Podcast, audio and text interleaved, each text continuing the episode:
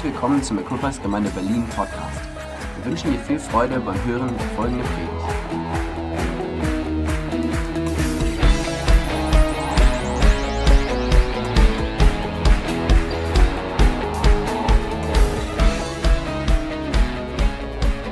Ich möchte heute ähm, Nachmittag etwas über Gottes ähm, Güte sprechen, begeistert und gefüllt von der Güte Gottes weil ich glaube, die Güte Gottes einen Riesenunterschied in unserem Leben macht.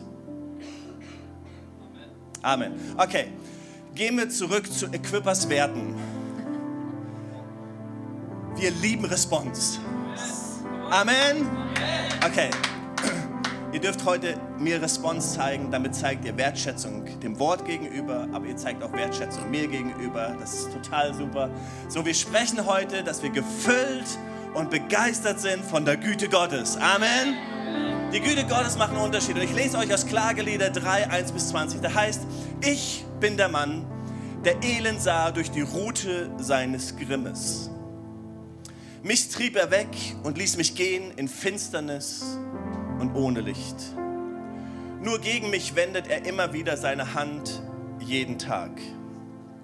Wenn man das hört, dann wird man depressiv, oder? Verfallen ließ er mein Fleisch und meine Haut zerbrach. Meine Knochen umbaute und umgab mich mit Gift und Mühsal. Er ließ mich wohnen in Finsternissen wie die Toten der Urzeit. Er ummauerte mich, dass ich nicht heraus kann. Er legte mich in schwere, bronzene Ketten. Auch wenn ich schrie, um Hilfe rief, verschloss er sein Ohr vor meinem Gebet. Er vermauerte meinen Weg mit Quadersteinen, kehrte meine Pfade um. Irgendjemand schon mal so gefühlt, so ein bisschen in die Richtung?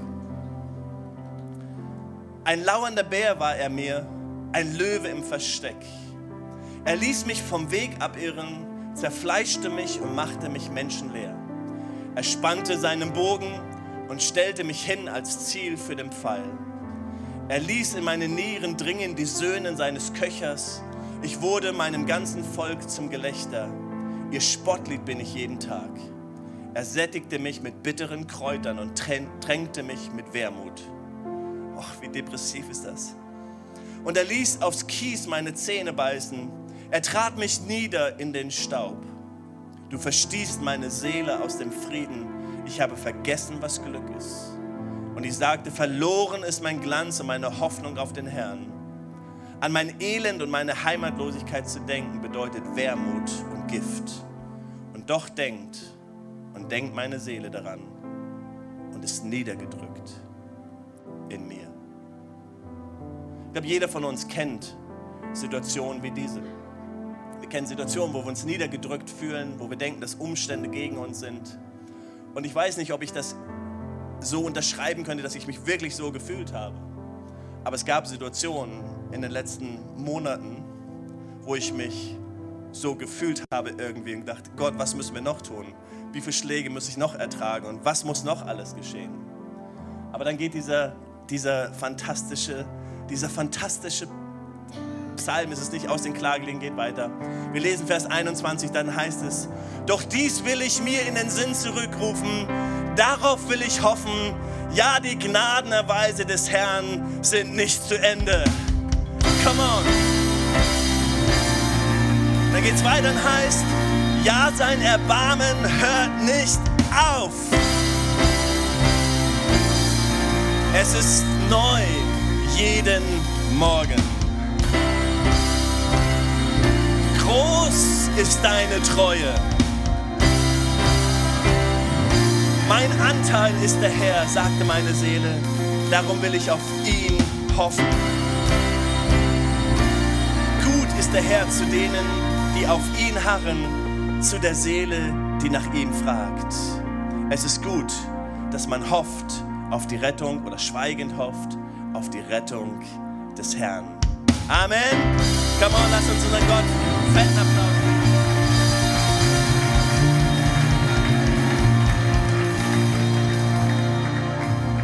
Diese Klagelieder sind ein vielen Dank an euch.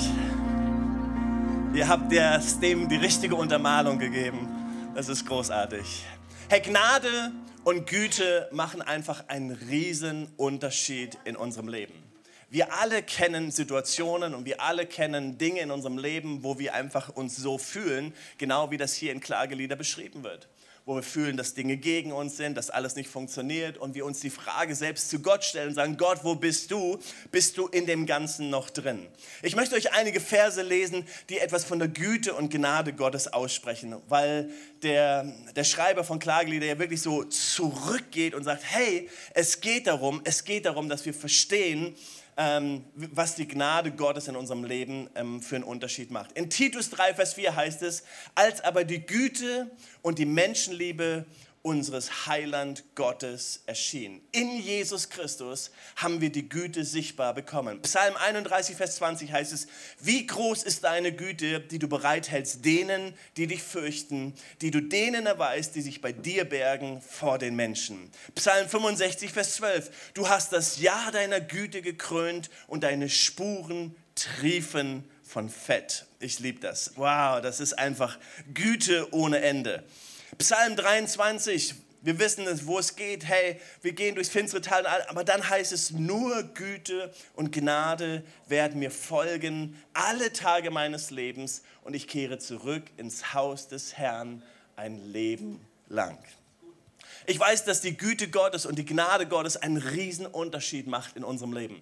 Natürlich gehen wir alle durch Situationen in unserem Leben, wo wir spüren, dass es echt herausfordernd ist. Dass wir spüren, wow, das, ist, das fühlt sich so an, als ob alles gegen uns ist. Und Gott lässt solche Dinge zu für die, die letzten Sonntag nicht da waren. Es ging um die Theologie des Hinfallens. Es geht darum, dass wir manchmal Situationen in unserem Leben erleben, die wir verstehen müssen, dass Gott es zulässt, aber dass Gott uns niemals da unten lässt, sondern dass Gott da ist, und uns herauszieht. Ähm, darum geht es letztendlich. Aber es geht darum, dass ich verstehe, dass Güte und Gnade einen Unterschied macht in meinem Leben. Mein Leben besteht aus Güte und Gnade. Unser Leben, jeder von uns, unser Leben besteht aus Güte und Gnade. Und wir wissen, dass Jesus, Jesus erzählt uns Gleichnisse darüber, das zu verstehen, was es bedeutet. Hey, ich habe euch alle Schuld vergeben, deswegen solltet ihr so sein, dass ihr allen Schuldigern vergebt. Ihr sollt gütig und gnädig unterwegs sein. Gott hat es gesagt, hey, so wie ich euch vergeben habe, so sollt ihr vergeben. Und wir beten das jeden Tag oder wir beten das jedes Mal, wenn wir das Vater unser beten. Herr, vergib uns unsere Schuld, wie wir vergeben unseren Schuldigern. Letztendlich drücken wir etwas damit aus, dass die Güte Gottes einen Unterschied macht in unserem Leben. Aber wie können wir die Güte Gottes in unser Leben einladen? Wie können wir mehr von dieser Güte haben in unserem Leben? Wie können wir mehr von dieser Gnade in unserem Leben haben? Wir wissen, dass unser Leben gegründet ist auf Gnade. Wir sind nur hier aus Gnade heraus. Nicht, weil wir uns verdient haben, nicht, weil wir gute Leistung gebracht haben, nicht, weil wir viel Geld gegeben haben. Der einzige Grund, warum du hier bist, ist Güte. Dass Gott dich gefunden hat. Du hast nicht Gott gefunden, sondern Gott hat dich gefunden. Gott hält Ausschau nach dir. Gott sucht dich. Und irgendwann, hoffentlich, hat er dich gefunden. Und dann kannst du sagen, wow, Gott, ich bin dir von Herzen dankbar. Diese Gü deine Güte macht so einen großen Unterschied. Wir, wir, wir verdrehen das, wenn wir glauben, dass wir Gott gefunden haben. Wir haben Gott nicht gefunden, sondern Gott hat mich gefunden egal wie ich aufgewachsen bin, es ist Gnade und es ist Güte, die, die uns folgt von Generation zu Generation. Aber selbst wenn die Güte und Gnade uns folgt von der Generation und der Segen da ist von Generation zu Generation, ist es immer noch Güte, dass Gott mich irgendwann erreicht und ich sagen darf, Gott, ich habe verstanden. Du bist mir hinterher gewesen. Und ich danke dir, dass ich dein Kind sein darf. Ich liebe das. Wie kann ich die Güte Gottes in mein Leben einladen. Okay, ich habe euch ein paar Punkte mitgebracht. Nicht ganz so viel wie letzten Sonntag, aber immer noch genug. Nummer eins. Ich will mir in den Sinn zurückrufen. Klagelieder 3, was wir gerade gelesen haben. Doch dies will ich mir in den Sinn, in meine Gedanken zurückrufen. Darauf will ich hoffen. Die Gnadenerweise des Herrn sind nicht zu Ende. Sein Erbarmen hört nicht auf. Es ist neu jeden Morgen. Psalm 145 in der neuen Genfer Übersetzung drückt das so aus. Mit überschwänglichen Worten erinnern die Menschen an deine große Güte. Jubelnd preisen sie deine Treue. Das liebe ich. Weil es etwas ausdrückt von dem, ich habe verstanden, dass ich aus Güte hier bin und deswegen kann ich überschwänglich sein, deswegen kann ich Gott preisen, deswegen kann ich laut sein, deswegen kann ich klatschen, deswegen kann ich Amen rufen, weil es mit überschwänglichem Response ist, die nichts mit dem zu tun hat, was ich getan habe, sondern mit alledem zu tun hat, was Gott getan hat. Eine stille Gemeinde hat nicht verstanden, was Gott für sie getan hat. Das ist so. Und, und ich, ich, kann dir das rauf und runter in der ganzen Bibel erklären, dass Gott sagt, der verstanden hat, was Gott in seinem Leben getan hat, der wird Gott preisen, der wird Gott loben, der wird in die Hände klatschen. Und wenn ihr es nicht tut, dann werden die Steine Gott loben, aber wir werden Gott loben. Wisst ihr, was meine Frau hasst? Wenn ich still bin. Sie, sie hasst es, wenn ich keine Response gebe wenn sie mir eine Frage stellt und keine Antwort kommt. Ich glaube, alle Frauen hassen es, wenn ihre Männer still sind. So nach dem Motto, ich habe dir einmal gesagt, ich liebe dich, wenn sich etwas ändert, dann sage ich dir das schon. Das mögen Frauen nicht.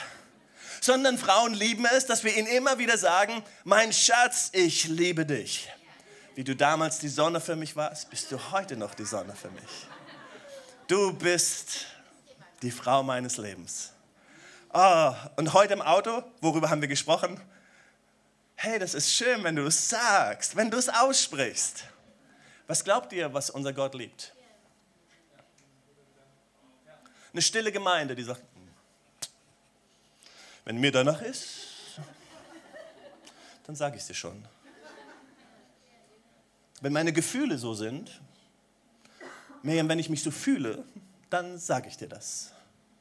Nein, nein ich rufe mich in Erinnerung, was Gott für mich getan hat. Das tue ich jeden Tag, immer wieder. Und ich fange an, Gott zu loben. Ich fange an, Gott zu preisen. Überschwänglich, wie es hier steht. Mit überschwänglichen Worten erinnern die Menschen an deine große Güte. Jubeln, preisen sie deine Treue. Hier ist das, was wir glauben. Wir glauben, wir tun Gott etwas Gutes damit. Du tust nicht Gott etwas Gutes damit, wenn du ihn überschwänglich preist, sondern du tust dir etwas Gutes weil du Gottes Güte in dein Leben einlädst. Es gibt nichts Größeres, als wenn Menschen anfangen, einander gute Dinge zuzusprechen, immer wieder zuzusprechen. Einfach das auszudrücken, weil es etwas tut. Wenn ich jemand sage, ich liebe dich, ich schätze dich, macht es nicht nur mit der Person etwas, sondern es macht mit mir etwas. Es bindet uns, es tut etwas. Und so möchte Gott, dass wir ihn überschwänglich preisen. Ob, da, ob du gerade in dieser Situation bist, ist völlig egal. Wir haben gerade gelesen, Klagelieder, das war keine tolle Situation. Das war die Beschreibung des Volkes Israel in dieser Zeit. Zeit. Sie war schlimm, sie war furchtbar. Aber der Prophet spricht, aber ich rufe mich in Erinnerung. Ich spreche zu mir.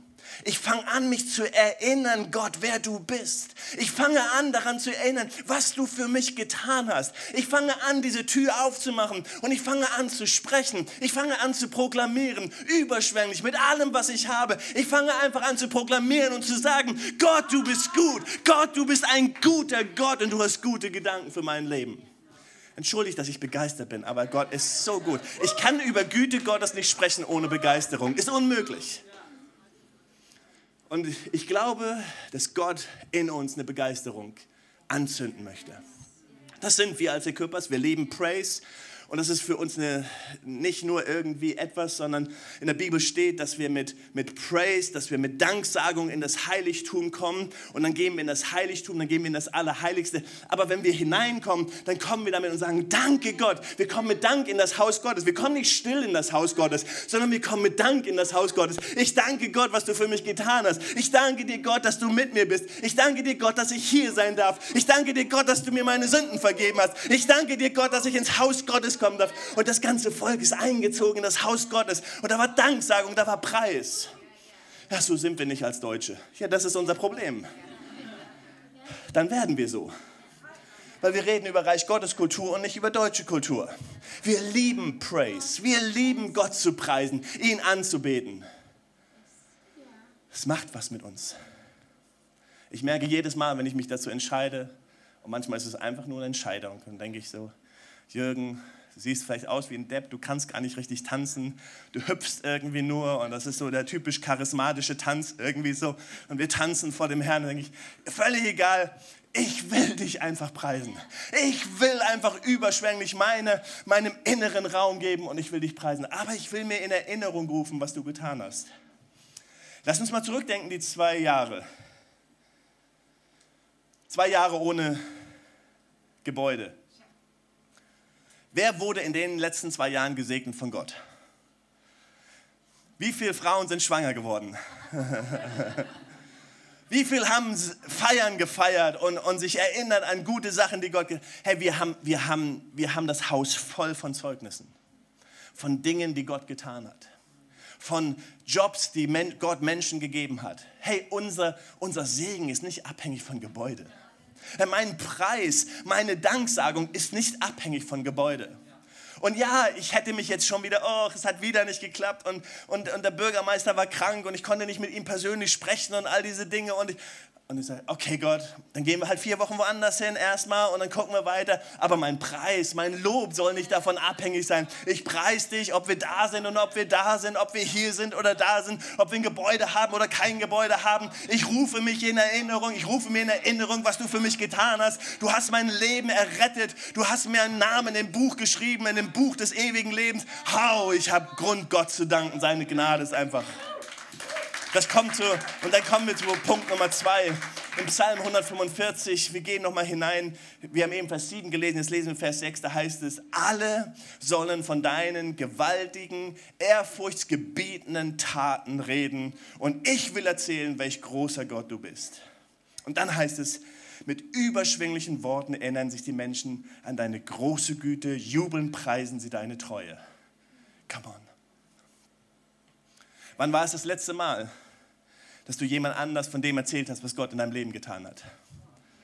Manchmal denke ich, darf man das einfach alles erzählen? Und ich habe erst überlegt, soll ich das überhaupt erzählen mit dem Geld? Und denke ich, Mann, Gott hat das Wunder getan.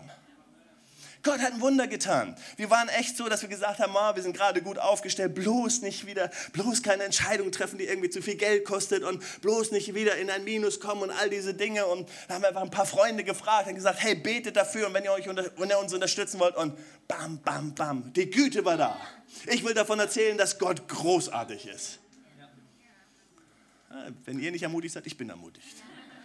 Ich fand es großartig, wie Gott einfach Response gibt. Und, und ich will erzählen, heißt es, und reden von seiner Güte, lädt die Güte ein in unser Leben. Lasst uns anfangen, mehr davon zu reden. Mehr als zu klagen, was nicht läuft. Mehr als davon zu reden, was gerade nicht funktioniert. Fang einfach an zu sprechen über all die guten Dinge, die Gott tut in deinem Leben. Fang einfach an zu sagen, wow, das ist das, was Gott in meinem Leben tut. Davon will ich sprechen, davon will ich reden. Wie wäre es, auf andere zuzugehen und dazu sagen, hey, das möchte ich dir erzählen, was Gott letzte Woche in meinem Leben getan hat. Hat Gott was letzte Woche in deinem Leben getan? Darf ich mal die Hand sehen? Okay, erzähl mal gerade deinem Nachbarn, wo du bist, was Gott in deinem Leben getan hat. Alle, die ihre Hand gehoben haben, erzähl mal deinem Nachbarn, was Gott in deinem Leben getan hat.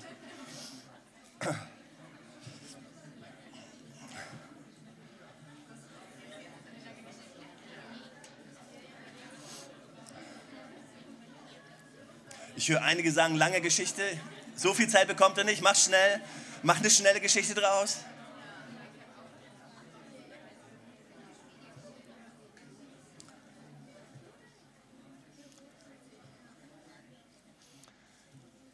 Ich glaube, wenn wir mehr davon erzählen würden, was Gott in unserem Leben tut und anfangen würden zu reden, würden wir viel mehr begeistert sein über unseren Gott einerseits sind wir dann begeistert, wow, das ist toll, was Gott in deinem Leben tut, aber wir würden begeistert sein, viel mehr und angesteckt sein und es würde uns sagen, wow, Gott wirkt und, und Gott macht so viel in unserem Leben. Es ist einfach unglaublich.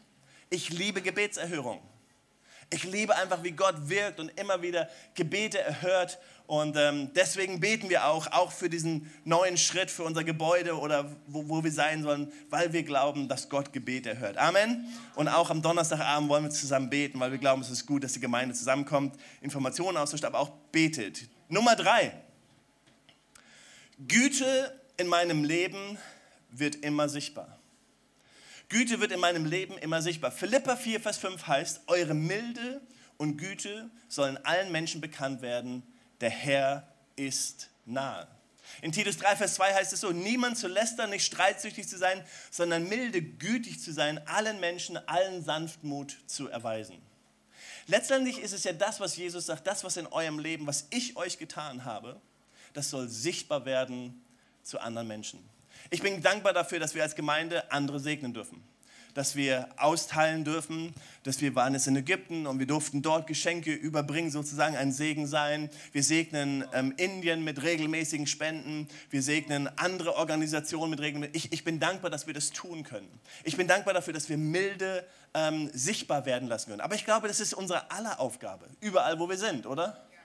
Außer wenn wir Auto fahren.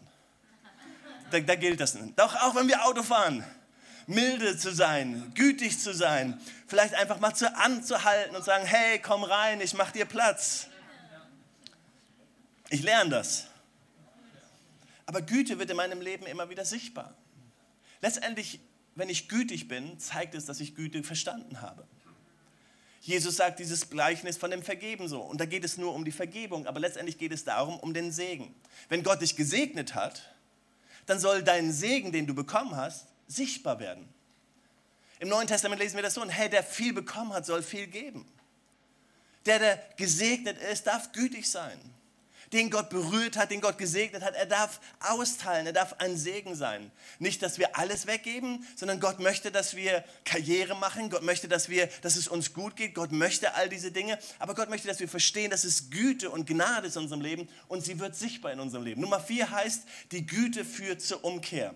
In Römer 2 heißt es, deshalb bist du nicht zu entschuldigen, o oh Mensch, jeder, der da richtet, denn worin du den anderen richtest, verdammst du dich selbst, denn du, der du richtest, tust dasselbe. Wir wissen wissen aber, dass das Gericht Gottes der Wahrheit entsprechend über die ergeht, die so etwas tun. Denkst du aber dies, o oh Mensch, der dies richtet, die so etwas tun und dasselbe verübst, dass du dem Gericht Gottes entfliehen wirst? Oder verachtest du den Reichtum seiner Gütigkeit und Geduld und Langmut und weißt nicht, dass die Güte Gottes dich zur Buße leitet? Du kannst mit der Güte Gottes Menschen zur Buße leiten. Die Güte Gottes ist etwas, was aus, uns rausfließt, weil sie in uns hineingeflossen ist. Die Güte Gottes ist etwas, wo wir sagen, wow, Gott ist so gut. Güte heißt ja nur gut irgendwie komprimiert. Die Mehrzahl von gut ist Güte. Genau. Gut, gut, gut, gut, gut, Güte. Ja, all das Gute, was in uns hineingekommen ist, es fließt raus. Und das soll Menschen zur Umkehr führen. Das kann in ganz verschiedenen Situationen sein, dass wir einfach Menschen überwältigen mit unserer Güte, oder? Wenn du deine Rechnung bezahlst und gut gegessen hast und die Rechnung ist 19,50 Euro, dann kannst du demjenigen sagen, 20 Euro, den Rest darfst du behalten. Und er wird denken, vielen Dank. Aber er wird nicht denken, vielen Dank, du bist gütig. Sondern wird denken, vielen Dank, du bist geizig.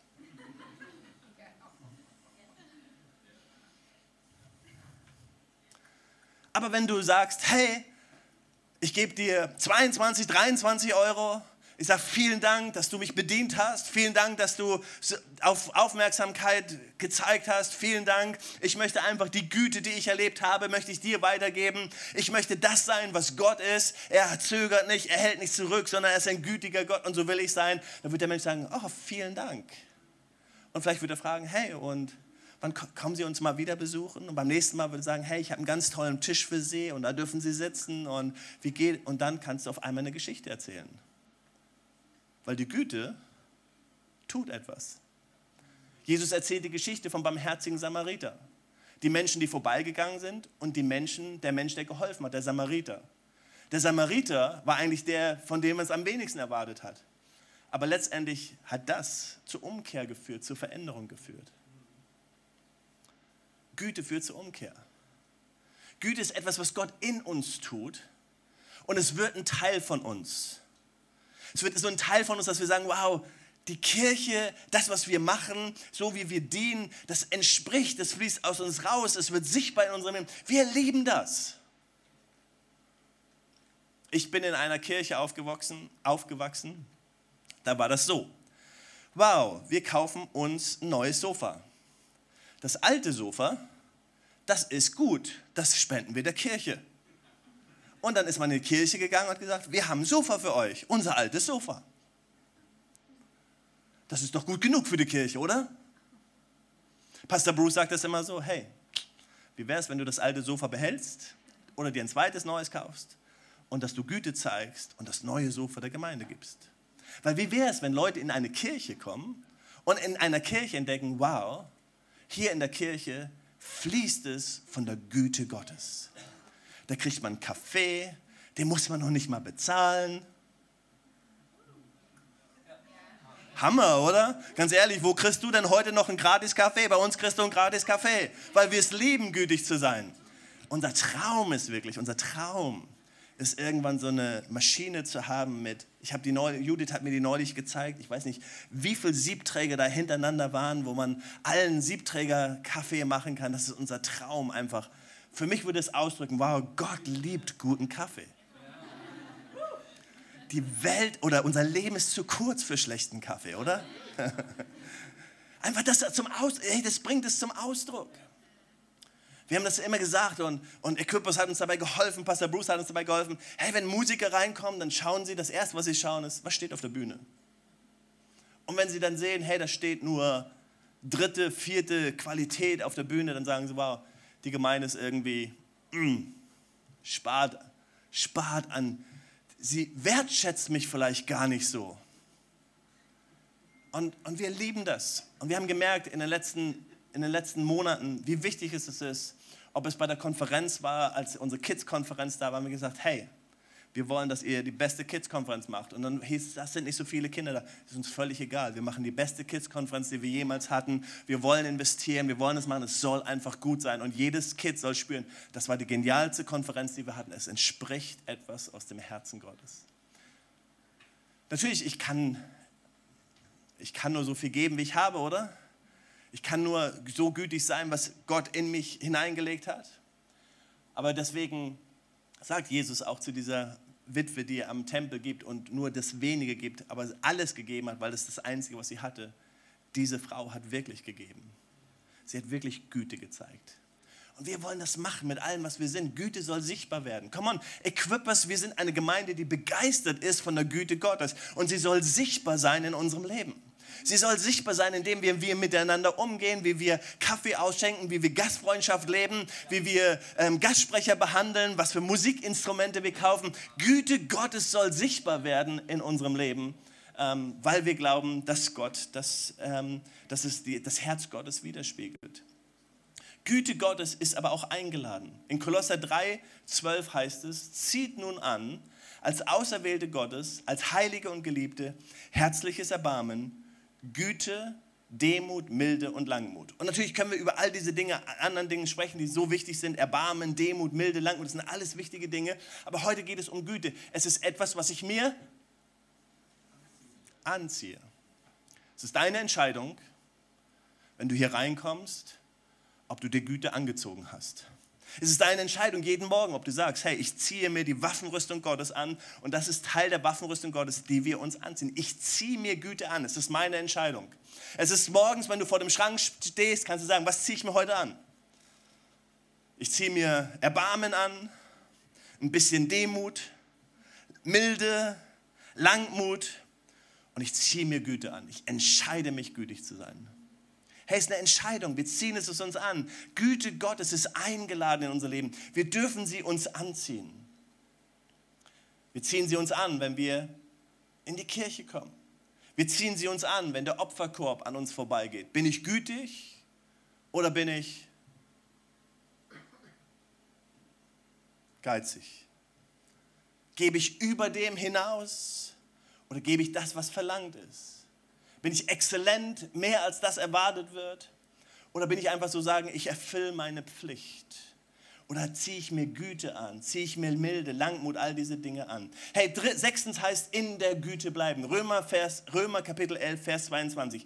Sieh nun die Güte und die Strenge Gottes, gegen die welche gefallen sind, Strenge gegen gegen dich aber Güte Gottes, wenn du in der Güte bleibst, sonst wirst du auch herausgeschnitten werden. Es ist eine Entscheidung, in der Güte Gottes zu bleiben. Die Entscheidung kommt dann, wenn ich auf einmal glaube, und wir haben da, darüber vor einigen Wochen gesprochen, wenn ich auf einmal glaube, und das ist dann, wenn Stolz in mein Leben kommt, wo ich glaube, wow, ich weiß besser. Ich habe etwas, was ich entscheiden kann, was ich richten kann, und dann verschwindet Güte aus meinem Leben. Aber wenn ich verstehe, dass ich abhängig bin von dieser Güte Gottes, wenn ich weiß, dass die Güte Gottes die Grundlage in meinem Leben ist, dann werde ich immer wieder die Güte einladen in mein Leben, aber ich werde bleiben in der Güte. Das ist der Moment, wo ich sage, nee, Gott, ich werde mich nicht erheben, weil ich weiß, mein ganzes Leben ist abhängig von deiner Gnade und von deiner Güte. Ich werde nicht richten, ich werde nicht anfangen zu richten, weil Jesus hat gesagt, ich bin nicht gekommen zu richten, nicht zu verurteilen, sondern ich werde sagen, Gott, ich bin dir dankbar für deine Güte, ich bin dir dankbar für dein herzliches Erbarmen. Ich werde einfach da drin bleiben. Ich entscheide mich, in dieser Güte Gottes zu bleiben. In dem Moment, wo wir uns erheben über die Güte Gottes, erleben wir das, was David erlebt hat. Wir erleben, dass Stolz kommt und dass wir auf einmal meinen, wir können Entscheidungen treffen und wir wundern uns auf einmal, wir stehen auf einmal irgendwo und denken, wie bin ich hierher gekommen? Mann, wie oft hatte ich das in meinem Leben, dass ich auf einmal gedacht habe, wie bin ich hierher gekommen? Aber es fängt irgendwo an, dass ich nicht in der Güte Gottes geblieben bin, in dem geblieben bin, wo ich einfach demütig war und gesagt habe, Gott, ich bin dir dankbar. Es hat nichts mit mir zu tun, sondern es ist allein deine Güte und dein Erbarmen, was mich hierher gebracht hat in der Güte bleiben. Können wir noch? Zwei noch. Die Güte macht gütig. Die Güte macht gütig. Das, womit du dich beschäftigst, das, womit du dich umgibst, das, was dich bewegt, das, was du dir hineinziehst, das ist das, was letztendlich aus dir, aus dir herauskommt.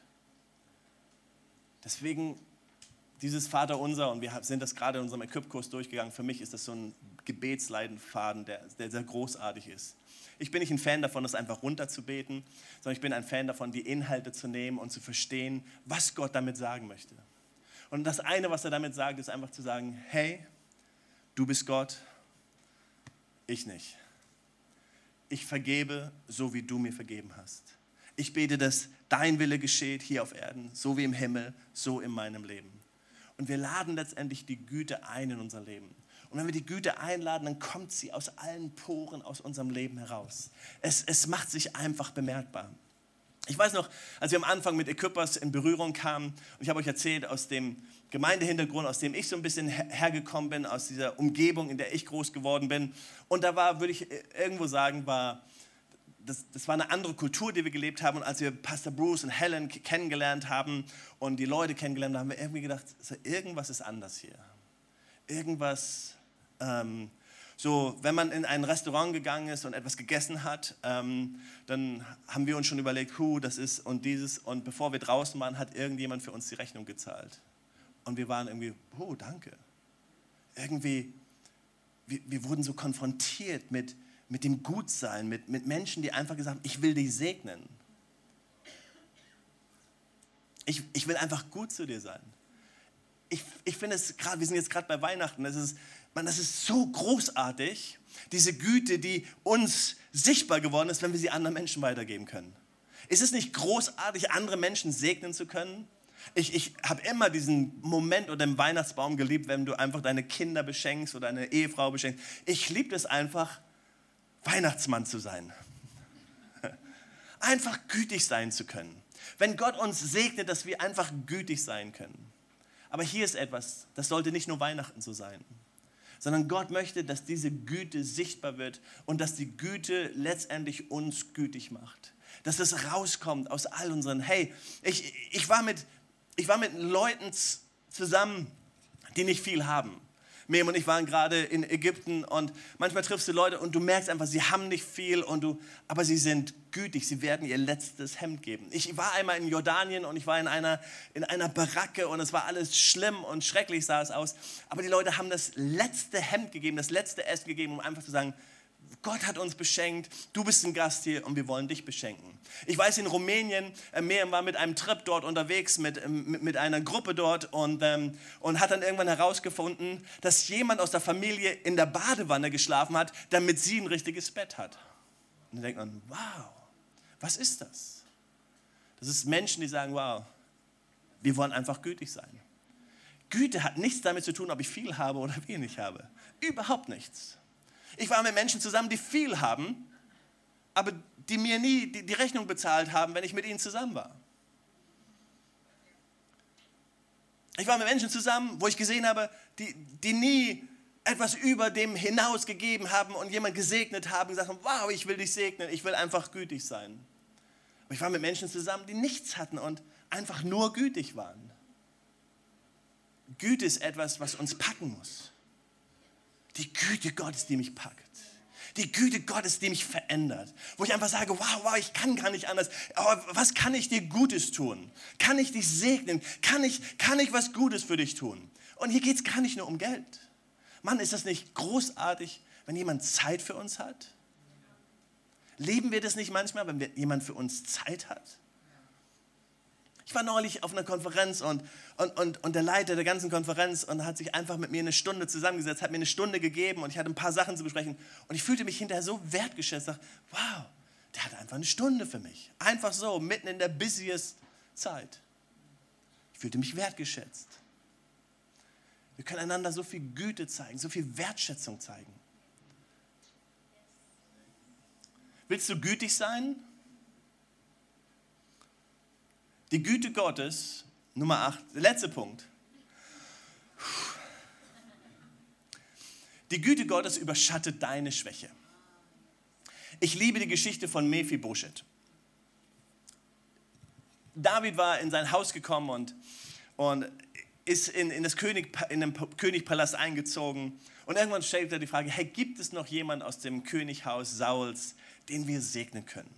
Das war so, er war, das war so ein Moment, den er hatte. Einfach so, wow, guck mal den Palast und was ich habe und TV und Flach und alles und so. Und er fühlte sich einfach so gesegnet und sagt, ich muss irgendjemand was Gutes tun. Gibt es jemand aus der alten Generation, dem ich was Gutes tun kann? Und dann kamen die Leute und gesagt, hey Jonathan, Jonathan war Davids Freund, Jonathan, aus dem Hause Jonathan, da gibt es den Mephibosheth, der, der ist da. Ist aber ein Krüppel. Der kann seine Füße nicht bewegen. David sagt, hol den her. Ich lese euch mal ein paar Verse.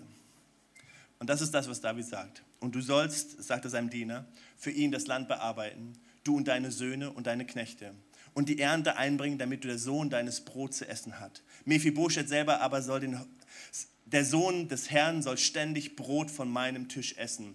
Und Ziba hatte 15 Söhne und 20 Knechte. Da sagte Ziba zum König, nach allem, was mein Herr, der König, seinem Knecht befiehlt, so wird dein Knecht tun. Und Mephibosheth sagte, der, sagt der König, wird an meinem Tisch essen und einer von den Königssöhnen. Und Mephibosheth hatte keinen hatte einen kleinen Sohn, dessen Name war Micha. Und alle, die im Haus Zibas wohnten, waren Mephibosheths Knechte. So wohnte Mephibosheth in Jerusalem, denn er aß beständig am Tisch des Königs und er war aber lahm an beiden Füßen. Wenn wir die Geschichte lesen, wie Gott jemand nimmt, der so vergessen war, der, der so ausgestoßen war. Und Gott nimmt ihn oder David nimmt ihn aber als Zeichen für uns. Er nimmt ihn und er setzt ihn da und sagt, wow, in deinem Leben soll die Güte sichtbar werden. Und niemand, niemand hat hinterher über die Schwäche von Mephibosheth gesprochen, sondern er saß am Tisch des Königs und nicht nur saß er am Tisch des Königs und hatte irgendwie Milde, sondern er hat Land, er hat Land bekommen. Er hat das bekommen, was ihm zustand. Und nicht nur das, sondern das Land wurde bewirtschaftet, so dass es von Generation zu Generation zu Generation geht. Und die Geschichte sagt etwas aus über dich und mich. Darum steht es in der Bibel. Du bist Mephibosheth und ich bin's. Wir kommen aus einem Geschlecht, was nicht berufen war. Aber Gott sah uns und nahm uns und sagte, hier an meinem Tisch, nimm Platz, Jürgen. Wow, ich darf am Tisch des Herrn sitzen. Ich darf an Gottes Tisch sitzen. Und nicht nur, Jürgen, darfst du an meinem Tisch sitzen, sondern ich möchte sagen, alles, was dir weggenommen worden ist, das, was du verloren hast, was du glaubst verloren zu haben, du bekommst es zurück. Come on. Und nicht nur, dass du es zurückbekommst, ich sorge auch dafür, dass es bewirtschaftet wird, dass es von Generation zu Generation geht. Hey, die Güte Gottes überschattet deine Schwäche. Wir sind schwach in manchen Momenten. Womit haben wir angefangen? Mit Klagelieder, wo wir so anfangen, wow, Gott, ich verstehe nicht, warum ich hier bin, warum ich mich so fühle, warum die Situation so ist. Und ganz ehrlich, ich habe bessere Jahre, wenn ich so die ganzen Umstände sehe und manche Dinge, auch als Gemeinde, wir haben bessere Jahre erlebt als die letzten zwei. Wir haben manchmal gedacht, warum ist das so und warum dieses? Wir haben uns die Frage gestellt, hey, sind wir überhaupt noch richtig hier? Wir haben uns die Frage gestellt, Gott, warum gibt es kein Gebäude? Wie hart kann denn so eine Stadt sein? Das Einzige, was uns immer getröstet haben, dass alle anderen Pastoren, die Gemeinden gründen, die gleichen Geschichten erzählen und sagen, uns geht es genauso. Ich habe mit Garris gesprochen von All Nation Church, der frustriert über, dass sie keinen Durchbruch haben mit Gebäude. Hillsong, die frustriert sind, keinen Durchbruch haben mit Gebäude langfristig. Und, und ICF, die viel Geld dafür zahlen, sagen, hey, das ist so schwierig, das ist schwierig mit Gebäude. Das tröstet uns immer. Aber dann will ich mich erinnern an all die Wunder, die wir erlebt haben. Gerade letzte Woche das Wunder der Finanzen. Als wir in der Blissestraße waren, Wunder nach Wunder, die wir erlebt haben. Ich will mich daran erinnern, wie Menschen zum Glauben gekommen sind. Wie einige von euch die Hand gehoben haben an einem Sonntag, weil sie eingeladen worden sind, jemand sie mitgebracht hat und sie gesagt haben, ich brauche Jesus in meinem Leben. Am letzten Sonntag, wo vier Menschen ihre Hand gehoben haben, gesagt, ich möchte neu mit Jesus mich verbinden letzten Sonntag, wo drei Menschen gesagt haben, ich will mich taufen lassen. Das sind Momente, wo ich sage, wow, dafür lohnt es sich. Ich will mich daran erinnern, all das Gute, was Gott tut. Ich will mich daran erinnern, wie Gott uns gesegnet hat und gesegnet hat. Ich will, ich will das sehen. Ich will sehen, wie Leute im Kidsdienst arbeiten und, und sich und dienen und alles hingeben und einfach sagen, Gott, ich bin dir dankbar dafür, dass es Menschen gibt, die einfach ein Herz haben und sagen, ich will im Reich Gottes etwas tun. Heute Morgen, nein, heute Nachmittag sind wir auf dem Parkplatz gefahren, wo Leute die Fahne aufgestellt haben und Dinge aufgestellt haben und einfach dieses Hallo-Shirt getragen haben. Ich will mich daran erinnern und mich freuen darüber, was Gott Gutes tut. Mann, es gibt so viele Dinge, die, wo ich sagen könnte, das Glas ist halb leer. Aber es gibt so viele Dinge, wo ich einfach sagen muss, wow, Gott, du bist so gütig, du bist so gut. Dass wir überhaupt noch da sind, ist ein Wunder. Darüber will ich Gott preisen und Gott danken. Dass wir heute ein gefülltes Haus haben. Es ist viel zu warm hier drin und all das. Und Air Conditioning gibt es in unserem neuen Venue, will ich ja nur mal sagen. Klimatisiert. Upgrade. und damit angefangen, wir fühlen uns manchmal nicht so. Manchmal sind die Umstände nicht so. Manchmal sind die Äußerlichkeiten unseres Lebens noch nicht mal so, dass sie die Güte Gottes ausdrücken.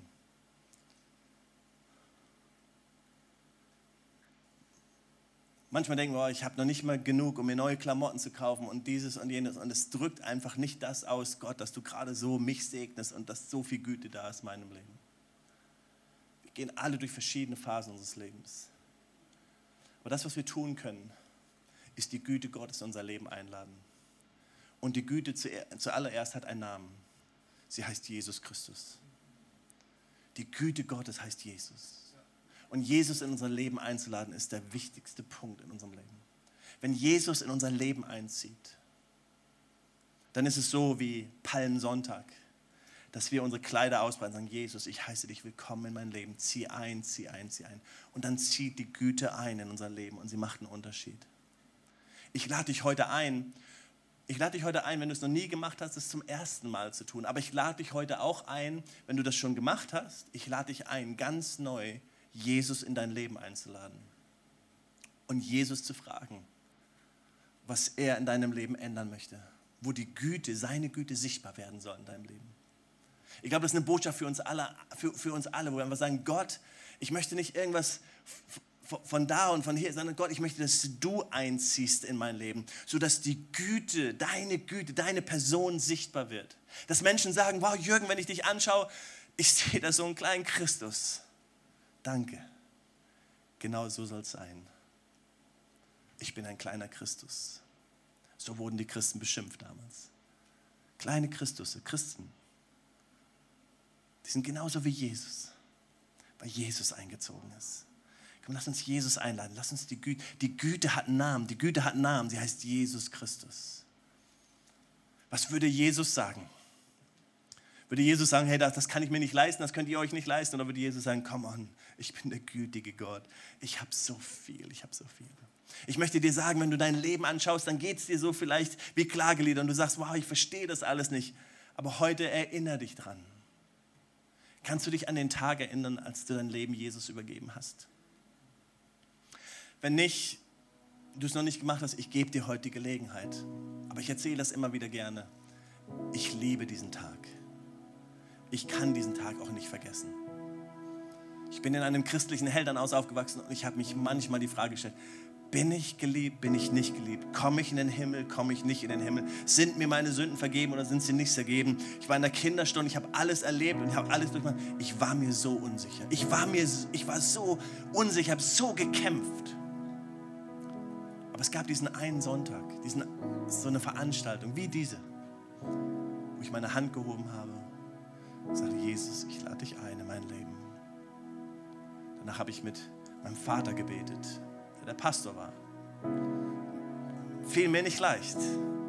Es gibt Menschen, mit denen man lieber reden möchte, wenn man so über sein altes Leben spricht. ich habe geweint, ich habe geweint. Ich habe gesagt, Jesus, ich brauche dich. Und ich wusste in dem Moment, Jesus liebt mich. Jesus ist mein Leben eingezogen. Ich wusste, dass eine große Party im Himmel ist. Meine Eltern haben eine Party veranstaltet und gesagt, wir essen Pizza heute Abend. Meine Mama ist eine gute Pizzabäckerin und wir haben Pizza gegessen und gesagt, da ist was in Jürgens Leben geschehen. Und ich erinnere mich an diesen Abend, wo puh, da geschah etwas. Das ist, wenn die Güte Gottes unser Leben einzieht. Dafür sind wir da als Kirche. Dafür geben wir Geld aus für Musikinstrumente, für Mischpult und sonstiges. Dafür ziehen wir in ein neues Gebäude und machen Vormittagsgottesdienst. Dafür bauen wir auf, dafür bauen wir ab, dafür haben wir Kindergottesdienst, dafür haben wir Begrüßungsdienst. Nur, nur um den einen Grund willen. Es müssen mehr Menschen erleben, was es bedeutet, wenn die Güte Gottes in ihr Leben einzieht. Es gibt nichts Größeres. Wenn wir in Armut sterben, dann macht es nichts. Wenn wir in Gefangenschaft sterben, selbst in Folter, sagt Paulus, es macht nichts, solange wir Jesus haben. Jesus, du bist alles, haben wir gesungen. Du bist alles, was ich brauche. Du bist alles, was ich brauche. Aber wenn die Güte einzieht, macht sie einen Unterschied. Sie wird sichtbar werden. Deswegen geht es Ländern gut, die ihr Land bauen auf christliche Fundamente. Wir wollen jetzt nicht in Weltpolitik gehen, aber du kannst gucken, wo du hingucken willst. Da, wo Jesus mal war und das Christentum stark war, da geht es Menschen gut. Langfristig, weil die Güte sichtbar wird. Und das Dümmste, was wir tun, kann, ist, tun können, ist diesen Weg verlassen. Der beste Weg ist Jesus. Jesus. Wie wäre es, wenn wir zusammen beten? Möchtest du die Güte Gottes in dein Leben ganz neu einladen? Dann lade ich dich ein, einfach das auszudrücken zu Gott. Ich glaube, es hat nicht nur diesen, diesen einen Charakter heute, wo wir die Möglichkeit gebe ich dir gleich noch, wenn du dein Leben Jesus geben möchtest, so zum ersten Mal oder wo du einfach spürst, dass Gott heute zu dir gesprochen hat.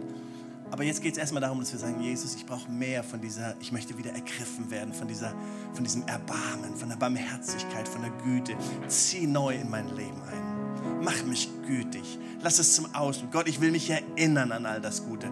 Vielleicht möchtest du es einfach ausdrücken. Vielleicht möchtest du es zu Gott sagen, innerlich, laut oder leise. Es ist völlig egal. Aber drück Gott aus. Sag, Gott, ich brauche dich. Zieh ein mit deiner Güte. Zieh ein mit deiner Gutheit. Zieh ein mit, deinem, mit deiner ganzen Güte in mein Leben. Mit deiner Barmherzigkeit. So dass es dass es Spuren des Fettes hinterlässt, mein Leben, weil du da bist, weil du in meinem Leben bist. Güte hat einen Namen und sie heißt Jesus. Halleluja. Jesus, wir laden dich ein heute Nachmittag. Jesus, wir wollen uns erinnern, was du Gutes getan hast. Wir wollen uns daran erinnern, Jesus, Ja, die Gnadenerweise von dir sind nicht zu Ende. Dein Erbarmen hört nicht auf. Dein Erbarmen ist neu jeden Morgen. Groß ist deine Treue. Meine Seele wird, sich, wird auf dich hoffen, Jesus. Und du bist gut zu uns, wenn wir unsere Hoffnung auf dich setzen. Es ist gut, unsere Hoffnung auf dich zu setzen. Jesus, das wollen wir sagen heute. Wir setzen all unsere Hoffnung auf dich. Jesus. Füll uns. Füll uns. Vielleicht bist du hier heute und sagst, wow, ich möchte Jesus einladen in mein Leben. Ich möchte diese Güte einladen in mein Leben. Ich, ich brauche Jesus. Wir, wir müssen Jesus immer wieder einladen in unser Leben. Es kommen immer wieder Momente. Aber es ist wichtig, dass wir einmal in unserem Leben so einen Moment haben und sagen, Jesus, ich brauche dich. Ich bin ein Sünder. Ich bin verloren alleine. Es ist hoffnungslos alleine. Ich weiß, mit dir wird es einen Unterschied machen. Ich lade dich ein. Sei du meine Hoffnung, sei du meine Zuversicht, sei du meine Güte, sei du der, der Hoffnung hineinbringt. Jesus sagt, hey, wenn du mich einlädst, dann vergebe ich dir all meine Sünden. Ich bin dann für dich gestorben und dann darfst du frei sein. Dann darfst du voller Hoffnung sein. Dann darfst du sagen, dass Jesus in dir lebt, dass der Vorhang zerrissen ist, dass Jesus Wohnung in dir gemacht hat. Und Jesus sagt dann, dass alles, was er getan hat, dir gilt dass du Teil der Familie bist. Wie Mephibosheth bist du eingeladen, am Tisch des Herrn zu sitzen. Und er sagt, alles, was mir gehört, gehört dir. Du hast Anteil daran, wie er dem verlorenen Sohn gesagt hat, als er nach Hause gekommen ist, gesagt hat, alles, was mein ist, dein. Und er sagte dem älteren Bruder, der das nicht verstanden hat. Wenn du hier bist heute Nachmittag und sagst, Pastor Jürgen, ich möchte Jesus in mein Leben einladen, dann möchte ich dich einladen, während wir alle unsere Augen geschlossen im Gebet sind möchte ich dich einladen, dass du deine Hand ausstreckst zu ihm und sagst, Jesus, ich lade dich ein, ich brauche dich. Weitere Informationen findest du auf www.equippers.de oder auf Facebook Equippers Church Berlin.